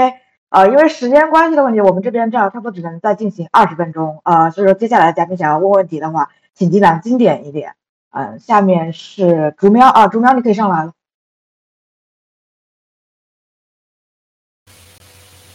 啊，喂，能听到吗？能。啊，好，呃，各位好，我这边是有一个问题想问，想问泽阳老师。呃，因为刚刚提到了说这个立项可能。在梁屋里面，大家觉得是一个比较呃比较轻松的事情，或者说就没有特别多要求的事情，有基本的商业。但我觉得这个可能呃说是这么说啊，就是呃我可能会我想想一些，我刚才想了一些例子，想对这个梁屋里面这种立项有一些想想教想请教一下。比如说呃，比如说我在梁屋里面，我说我是一个硬核的俄罗斯方块玩家，然后我想给我想做一个。俄罗斯方块加吃鸡的啊，我们就假设这个世界上还没有泰瑞九十九这个游戏，它然后有人说，哎，我想做一个俄罗斯方块加吃鸡，我觉得这东西很好，肯定会有很多人玩。那这这个梁屋内部会怎么评估这个事情呢？然后或者再有人说啊，我想做一个，我想做一个呃，我我我我想我想在手机上做一个有啊类似瓦罗兰特的啊。更大型一点的东西，那梁屋内部会怎么评估这个事情呢？再比如说，有人说啊，我写了一个末世里面，末世里面一个僵尸世界，人们怎么求生的？一个一个妈妈带着一个小男孩怎么怎么样？然后可能想了一些特别简单的 gameplay，但是我把整个故事都写出来了，然后想在梁屋这边一起去找人开发，那内部会怎么去评估这个这些事情的立项呢？呃，最后祝星指令和那个元气骑士星座能在能大卖，谢谢。哦，谢谢谢谢。呃，我们其实并不是说就是靠说的，就是就决定立项而怎么样，而是说是需要有一个 playable 的东西才能够决定说是不是往下走。当然，这个 playable 的东西有两种来源，一种是说如果你已经在公司内，你已经是一个已经是一个制作人，就已经是一个 project lead，对吧？就是。那你是有自己有机有时间去做这个事儿的，就是上班时间你是有时间去做这个事情的。但如果你是就是说外部的，就是说招进来的这个新的同事，那你需要在外部已经完成了这个 playable 的 demo，我们才会去考虑这个这个事情。不然的话就很难说这个事儿有多靠谱。当然，除非就如果你的 background 非常丰富，就是也是可以考虑的。就是我们也可以针对，就说如果你的 background 非常好，但是我们觉得说你大概能做这个事儿。啊，但是你可能跟你说的这个想法，就是你 background 里面没有跟你说的想法有关的事情，就不是一个直接的这个有一个 demo 的对应或者怎么样，这个事儿也可以聊一下啊。但是我们整体上来说是倾向于你想做的那个事情是需要有一个基础的一个 playable 的东西，才能够比较严肃的这个来来考虑的事情。这个包括对内的这个同事其实也也是这样的一个一个一个要求啊。这你说的，比如说后两个，第一个想法什么俄罗斯方块吃鸡，对吧？那个，就我们聊的时候，其实就会 challenge 你，就是说这个东西，就是这个点是什么，对吧？就你不能说只是组合两个机制，然后这个它就成立，那可能就并不会成立，对吧？啊，那如果是后面两个想法，就是说可能听上去还是还是相对还是比较靠谱的，但它可能更多的是一个 production 的一个问题，对吧？就是说我们对 production 是说，啊，那如果你是一个新人制作人，你肯定不会有特别多的资源，就你可能就是两三个人先先 proto。对吧？甚至你一个人先 pro，然后你 pre-production 你可能，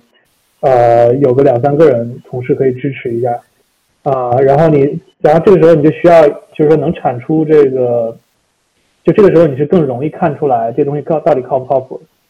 对吧？就如果 如果不太靠谱的话，那就很难很难再往下走。就我们对于基础想法没有太多的 constraint，但是你需要能 deliver 你这个想法，对吧？你不能说我有一个特别大的想法，想做个这个，比如想做个什么星际公民，我想做一个这个什么 Diablo，但是我就别我就是我自己 deliver 不了，因为这个主要的 production 是来自于一个特别特别大的团队，这种事情是是确实是没法搞。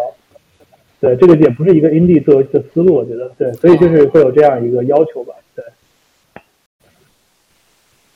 我大概理解了，就是说，其实比起这个，我比起我到底要做一个什么样的东西，这东西商业化怎么样，更重要的是，呃，我们能不能把这个事情 hold 住，我们能不能去把这个事情推下去，去把它做完，做到目标那个体验，就是说，是说到底还是一个人的问题，而不是说一个做什么东西的问题，是这样理解吗？对，啊，大概理解了，理解了，非常感谢。OK，谢谢钟苗。呃，我们接下来真的要加速，可能每位观众只有五的五分钟左右的时间，所以说。无论是嘉宾还是观众，请麻烦精简一下自己的问题。下一个是王悦同学。呃，OK，哎，大家可以听到吧？我也是有问题想问李泽阳老师，就是呃，因为我比较关注国内游戏行业，然后也知道最近国内的那个版号又停发了，又是这个半年多。然后包括在在独立游戏里边，最近有那个那个米国昭和物语什么的又发布了。我想问的问题是，就是国内的游戏呃独立游戏这个圈子里，现在的呃这个创作环境，以及说呃资本对于独立游戏厂商的这个投资的意愿和投资环境，呃这两个环境呃现在的状况是怎么样的？然后想问一下李德阳老师，您对这两个环境就是未来的这个这个看法是什么样子的？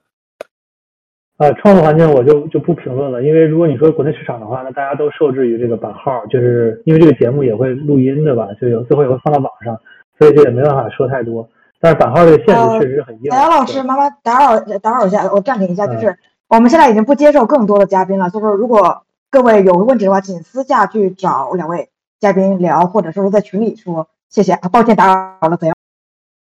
啊，然后这个呃，另外一个是说，大家投不投游戏，对吧？就是说，还是会有一些人会看的，因为其实没有人阻止国内团队做全球市场，就这个市场还是开放的，所以就是一些有能力的团队，然后能够做全球市场团队，其实其实还是有公司会去看，然后会会去投的。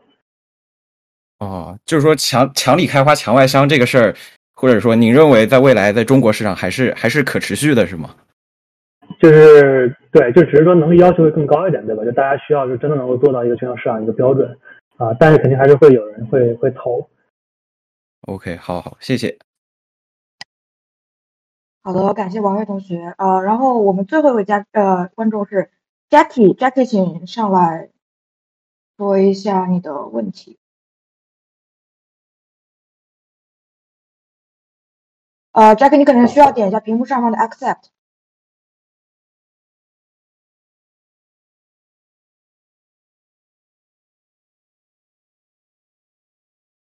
Jackie，我这边已经给了哦，对的，嗯，Jackie，你需要点一下屏幕上面会有一个 Accept，你才能进入到主舞台。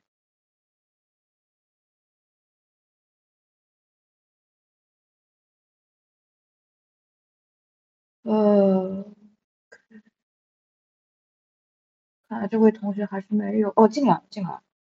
嗯。哎，Hello Hello，刚刚不好意思，刚刚看到，刚刚收到，对，然后我还有几个简个简单的问题想请教一下这个泽阳老师。就是我我好奇，因为可能刚从有一个 demo，然后到这个产品做出来，它还会需要一个时间嘛，中间还需要研发周期，然后不断的加人或者加资源。那你你会对于这个游戏的研发周期会做一个限制吗？比如说，OK，你这个 demo 啊，大概就这么点时间，就这么点人，如果说做不出来，我到一定时间就 cut 掉。然后我还想好奇问一个问题，就比如说对于一些成功的制作人，你怎么去激励他的，然后让他们能够长远的留在这个你们这个组织体系里呢？呃，我先说第二个吧。第二个，我们都是就项目团队都会从项目上直接分钱的，就是我们有一个比例还是比较高的一个比例，都会直接分钱。啊，第一个，第一个是说这个我们之前是没有硬性时间限制的，啊，但我觉得它也不是特别健康，就是因为有些项目会做的时间很长，而且就是如果你在一个没有特别硬的，啊，不能说特别硬吧，就在一个没有时间限制的一个状态下，其实有时候自己也会觉得就是说可长可短，然后会有一种就是说比较比较这个。怎么说？就是，就是目标不是特别清楚的一个状态，所以我们后面会考虑说这个是不是把阶段画的清楚一点，对吧？就比如说你你 demo 什么时候算是很清晰的就算结束了，就是你可能 production 的话就需要保守一点啊，就是已经过了 pro 阶段，就是就是不会说什么时间一定会卡掉，但是啊会更关注这个状态的这种变化，然后会让大家有一个可能更清晰的一个意识，说我可能已经进入这个 production，我需要整体更谨慎一点，然后因为我调动了更多资源啊，会会。往那个方向走一点，但不会说什么时间就一定会卡掉这种这种做法。嗯，明白。哎，然后基于这个问题，可能我我再想了解一下的就是，呃，你们会有一个评审委员会吗？然后这个这个委员会他会一个非常 formal 的会来过大家的评审，然后继续持续这个项目或者立项去做这个事情。没有，所有所有这个 design 相关的都是我。哦，就是您您亲自操刀，就是就全全过您个人是吧？对对对。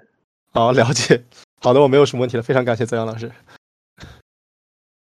嗯，好的，呃，那么感谢各位观众以及来嘉宾参加我们这一期的周六夜话。呃，我来做一下下一期我们 AMA 的预告，是关于 Career Switch 的。如果各位有对这个话题感兴趣的，请一定要来参加下周六晚上，呃，美西时间八点钟的 AMA 活动。嗯，再次感谢大家来参加今晚的周六夜话。那么，呃。我宣布在此，今天的活动到此结束。感谢各位嘉宾以及观众的支持，我们下个周六再见。嗯，拜拜。同时感，拜拜。感谢泽阳老师和一家。哎，谢谢，拜拜，拜拜。